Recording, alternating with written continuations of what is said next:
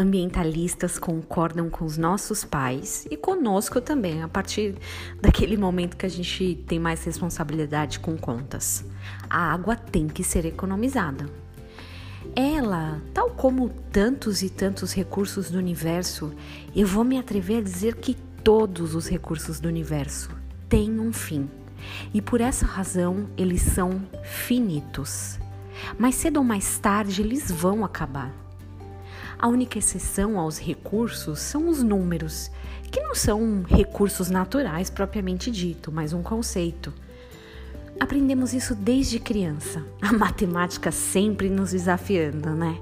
Eu lembro da minha sensação de dúvida, de questionamento, que é a mesma que minhas filhas passam.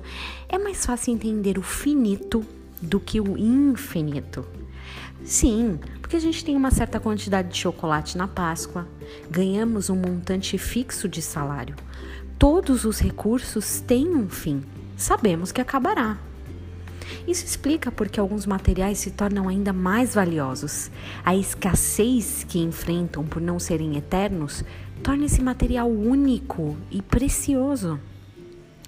Lamentações 3:22 diz assim: Porque as suas misericórdias não têm fim, renovam-se a cada manhã. Grande é a tua fidelidade. A misericórdia é a compaixão de Deus pelas nossas vidas. O motivo de não padecermos, o motivo de que, que Ele cuida de nós a cada dia. Será que temos colocado na balança a misericórdia do Senhor, tal como pensamos nos números?